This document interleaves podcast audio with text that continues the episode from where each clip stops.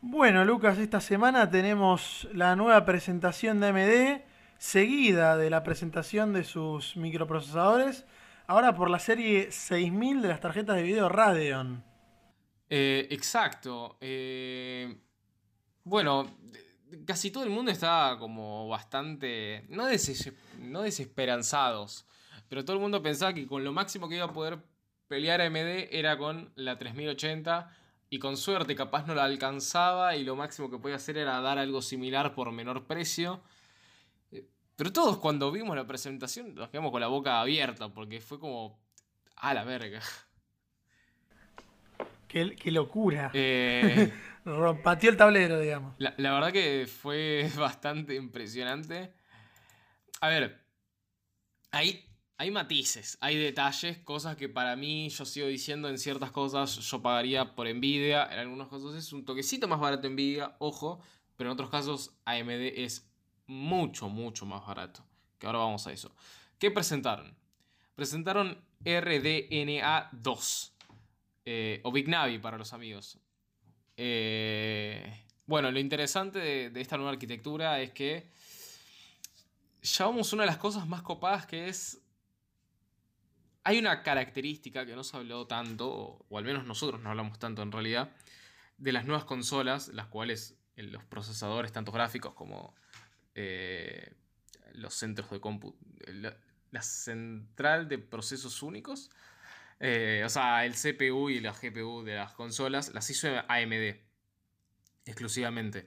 Lo interesante de, de estas nuevas consolas es que no vienen con memoria RAM. ¿Vos sabías eso, Nacho? No, eso es un dato que la verdad no tenía, no manejaba. ¿Cómo es que no tienen RAM? No tienen memoria RAM porque hay una conexión directa, o sea, vieron que se hablaba mucho esto de las consolas de que no iban a tener tiempos de carga y todo el mundo decía, ah, se refieren a eso porque, porque tienen SSD. Ah, yo también tengo SSD en mi computadora, ¿eh? ¿Eh? 300 dólares de hace 5 años. No, pelotudo, esto es otra cosa. Eh, para empezar, Sony había presentado su propio SSD que era hiper mega polenta en lo que era velocidad. Y la gracia era, bueno, de que era muy muy rápido, pero no era que toda la velocidad del almacenamiento venía por ahí, sino que la gracia es que este almacenamiento era muy rápido y luego pasaba directo a la memoria gráfica. Es decir, cuando vos tenés una computadora, como por ejemplo la mía, la tuya, eh, por lo general, todo lo que son eh, los archivos del, juego, como todos los archivos que está trabajando el procesador, se pasan a la RAM. Y la RAM lo la distribuye del procesador a la gráfica y así. En este caso nos saltamos ese proceso y, nos y trabajamos directamente con la memoria gráfica. Y la memoria gráfica es rapidísima en estos casos. Principalmente en la serie 6000 de Nvidia, de, de Nvidia, de AMD. Es muy muy rápida. Y básicamente lo que van a ofrecer con estas nuevas gráficas es el hecho de que si vos tenés un ecosistema de Ryzen 5000, o sea, el, 3000, el 5600, 700, 800, 900 o 950, el 5700 todavía no existe, no dije nada.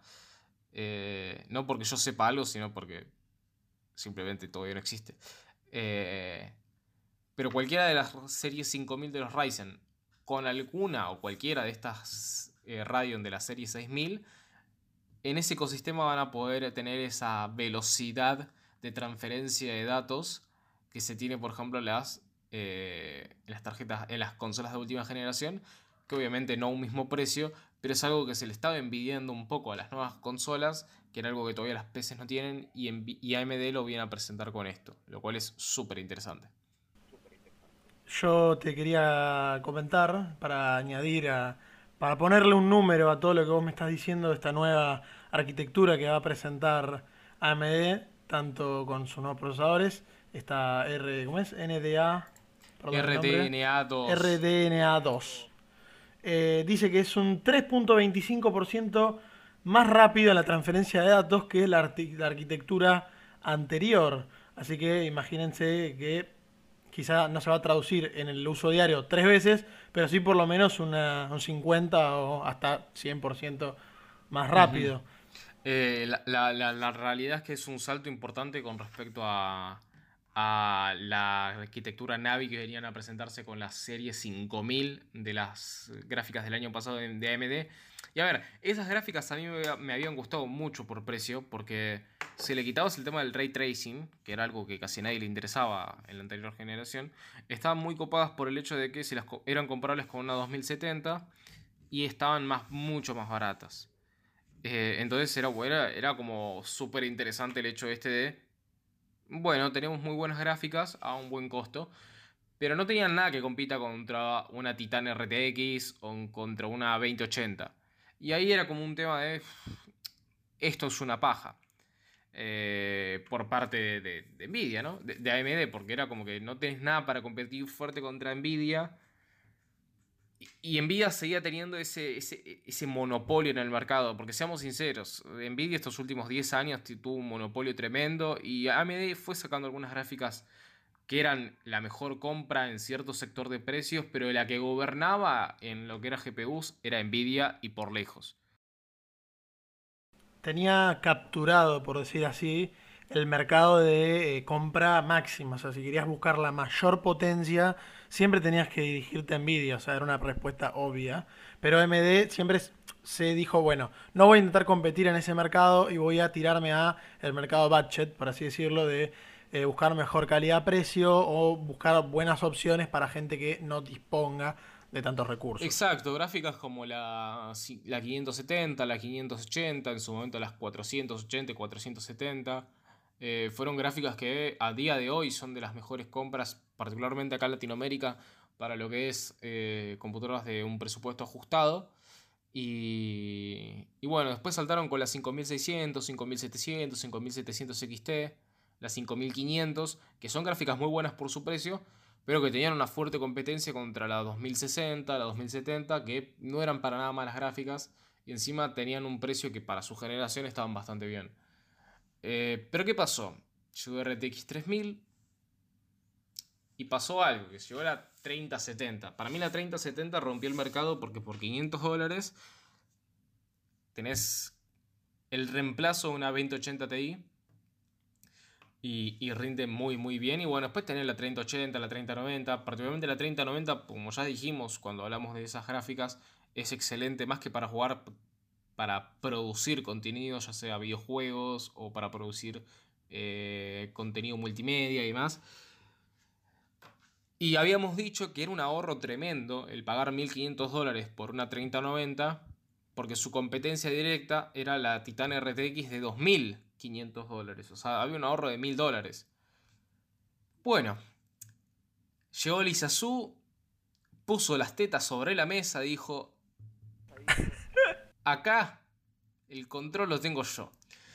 Eh, y, la verdad que las nuevas RTX, las nuevas RX 6000 son, son excelentes. Hay, algunos matices, como ya dije, pero si querés vamos a, las nuevas gráficas, ya a los modelos y sus rendimientos y precios. Sí, mira, los modelos se dividen de la siguiente manera. Tenés tres líneas distintas, de las cuales son las, eh, perdón, 6800, 6900, eh, perdón, 6800, 6800 XT y 6900 XT. ¿sí? Esas son las eh, tres líneas que sacaron de la nueva serie 6000. XT imagino que es como una versión mejorada. sí, como la, es TI, como la, TI, de Nvidia. O como después hizo Nvidia con la Super. Más que, más que como una Super es como una versión TI. Eh, claro, claro. Ya lo venía haciendo desde las 5700 y 5700 XT y después posteriormente con la línea 5600 y 5500, que ambas tuvieron sus versiones XT. Hay un, e, en estos casos también es cierto que en las de Nvidia también suelen haber un, cambio de potencia importante, pero hay eh, como que en muchos casos valía la pena pagar más por una 5700 XT que por una 5700. O sea, como que capaz la diferencia no era tan poca por, el precio, por diferencia de precio, ¿no? Igual eso siempre dependía según el caso, ¿no?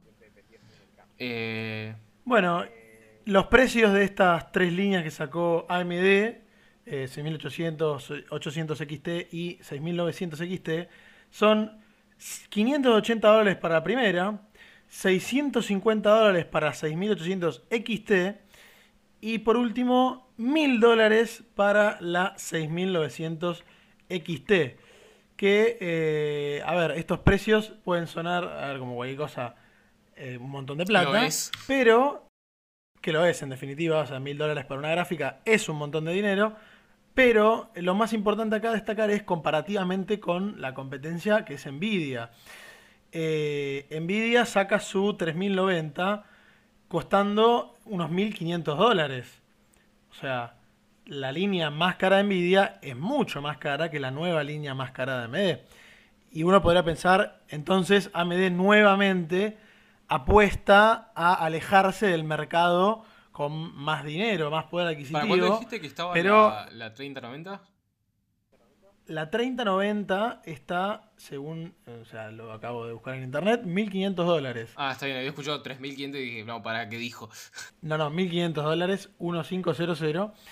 Eh, como decía, AMD, nada más lejos de la realidad, apuesta también al mercado de eh, mayor poder adquisitivo, siendo una clara competencia con la 3090 de Nvidia. Eh, si revisamos los benchmarks de distintos juegos que nos presenta eh, la página oficial de AMD, vemos cómo es una competencia directa a la 3090, inclusive superándola por unos márgenes a veces mayores, a veces menores, a veces perdiendo obviamente en juegos como por ejemplo, a ver si puedo encontrar uno rápidamente, el de Division 2 pierde claramente por unos 10, 15 FPS, pero en otros juegos lo supera también por la misma cantidad. Pero estamos hablando de gráficas que tienen 500 dólares de diferencia. AMD acaba de patear el tablero, cambia totalmente su estrategia de negocio. Eh, Lucas, ¿cómo crees que esto puede afectar el futuro de Nvidia y si puede llegar inclusive a bajar los precios de su gráfica? Eh, a ver, yo creo que hay un tema acá que es que hay que verlo por partes.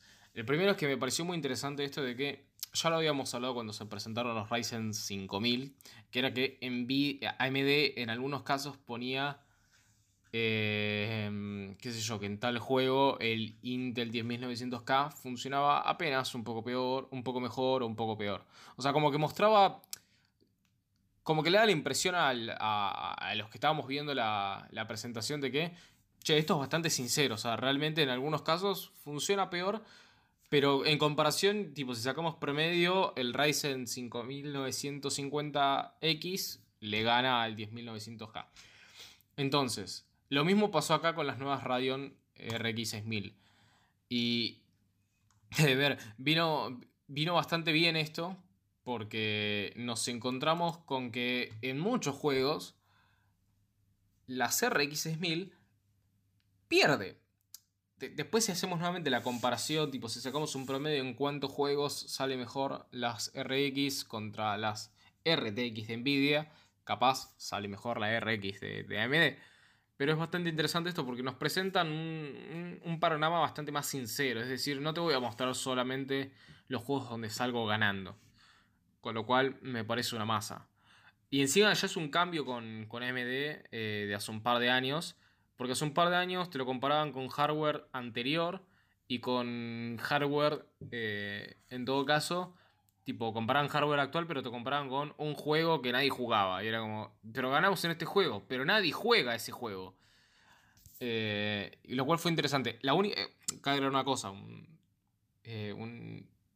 eh, sí compararon, en vez de la 3070, con la 2080 Ti. Yo lo justificaría más que nada porque salió ayer y recién los benchmarks de la 3070 salieron apenas un día antes que la presentación de estas gráficas, con lo cual podríamos decir que no tuvieron el hardware para probarlo y, compararlo, ¿no? Como para buscar una razón por la cual compararon con la 2080 Ti y no con la 3070, digo. Bueno, eh, quería por último añadir a los datos que dije antes que también tienen un apartado de benchmark, ¿sí? Que es eh, FPS por eh, dólar gastado. Y sale ganando. Y si nos vamos a ese apartado, sale ganando en casi todos los juegos las últimas líneas de AMD, sobre todo la 6800 XT, que sería la, digamos, la, que está a la mitad de, las tres. Eh, sale ganando en un montón de juegos, juegos como Battlefield 5, COD, The Division 2, Doom Eternal, eh, Gear Solid 5. O sea, juegos que estamos hablando de que son juegos que la gente juega, son más o menos bastante modernos. Eh, y esto probablemente se mantenga ahora en la nueva generación. Eh, sí, mismo es interesante porque, por ejemplo, si comparamos eh, eh, los FPS por dólar que nos cuesta una no- 6900 XT contra una 3090, la 3090 cada FPS nos cuesta 0.074 dólares, o sea, 7 centavos de dólar contra 12 centavos de dólar, que es lo que nos cuesta cada FPS en la 6900 XT, con lo cual podemos ver de que realmente sale ganando por casi el doble la, cinco- la 6900 XT. No es poco, teniendo en cuenta que estamos gastando 1000 dólares contra 1500. Ahora, si no te molesta, vamos a lo que ya es un poco las gráficas, que es el tema, para mí la que más polémica es la 6800 contra la sí, 6800 contra la 3070. La 3070 está a 500 dólares. Ya dijimos, es rompe el mercado, es de lo mejor que te puedes comprar. Y la 6800 en muchos juegos sale ganando bastante a comparación de una 2080 Ti. Pero en otros juegos sale perdiendo. No podemos comparar todavía la 3070 con la, 20 con, con la 6800. Pagando 80 dólares más, no sé si me iría por una 6800 contra una 3070. No sé qué opinas vos. Y no, teniendo ese margen de precios realmente, porque a ver, la otra opción, si no es comprarse una 6800, es una 6800 XT, que ya no es subir 80 dólares, sino es subir eh, 130 dólares y comprarte la XT, que está teniendo unos resultados, sobre todo resultados FPS por dólar, bastante buenos. Pero de vuelta, es gastar 130 dólares más, que en un budget más o menos limitado te puede ser un gabinete muy bonito o algún micro o algún micro o lo que sea que te quieras comprar, un monitor. O sea, esa diferencia es bastante grande. Entonces, eh, si, nos, si nos cerramos al tema de 500 dólares eh, para una gráfica, la 3070 todavía sigue dando pelea. Pero lo eh, o sea, ot- otra cosa interesante a partir de esto es, se está revirtiendo un poco, va no revirtiendo completamente porque no es que AMD ahora está dominando en el mercado de mayor poder adquisitivo, sino que está ofreciendo una buena eh, opción muy cercana por un precio mucho menor. Pero en donde antes era muy fuerte AMD, que era el mercado budget, ahora está tambaleando un poco porque evidentemente dejaron de, imagino yo, dejaron de darle tanta importancia y Nvidia pudo entrar ese terreno sin mucho esfuerzo. Así que es un panorama que cambia un poco lo que vinimos viendo estos últimos años.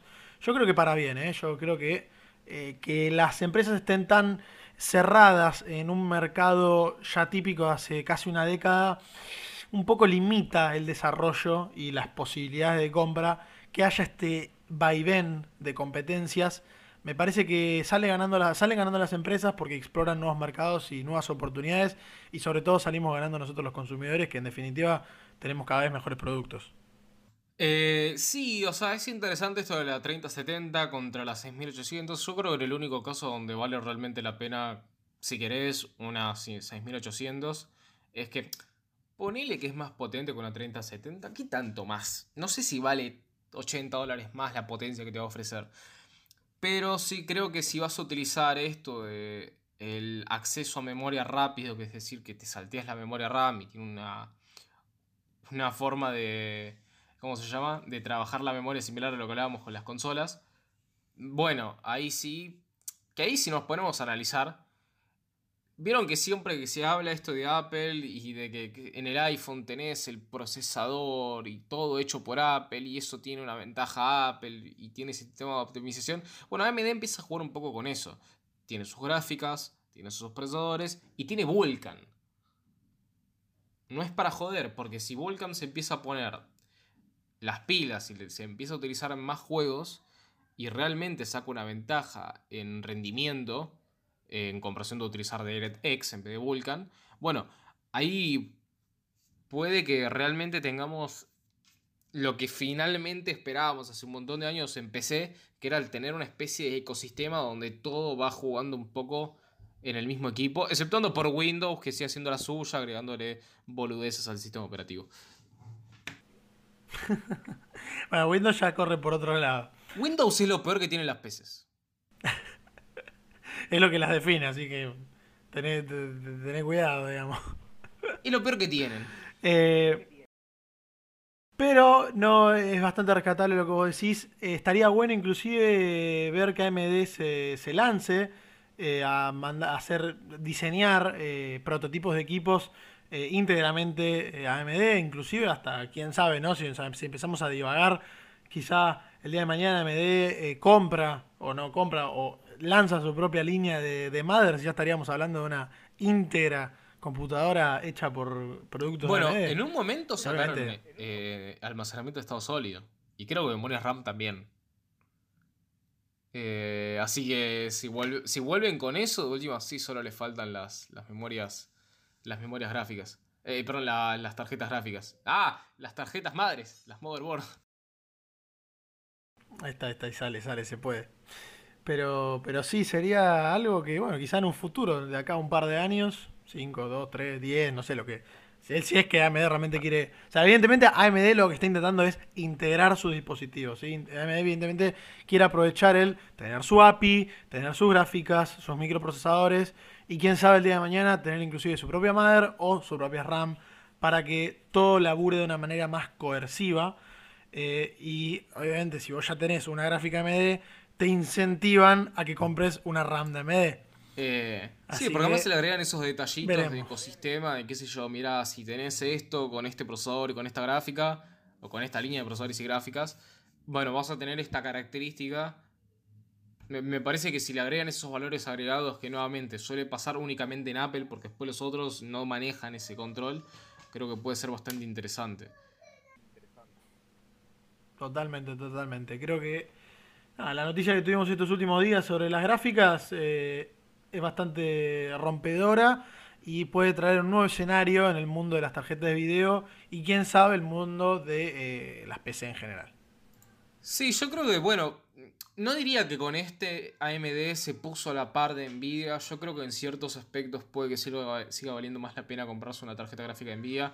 Principalmente cuando hablamos de temas de códex, de video y demás.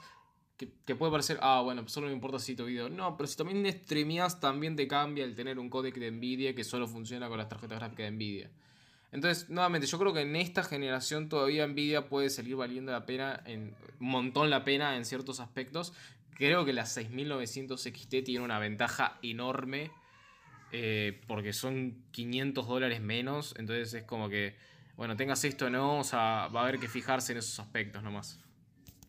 Eh, sí, obviamente que Nvidia sigue siendo un competidor bastante oportuno y, no, y tiene su producto, ya estamos diciendo la 3070, sigue siendo una muy buena opción eh, para el mercado, digamos, con un cierto presupuesto limitado.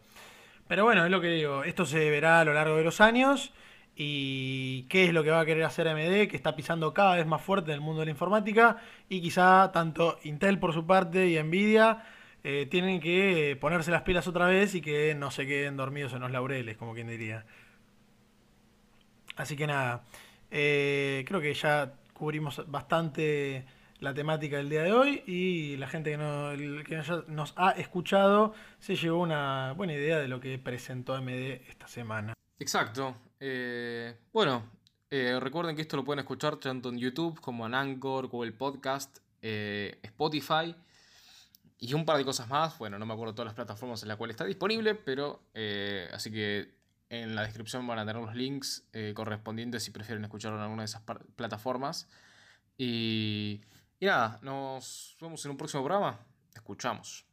Dale. Un saludo, gente.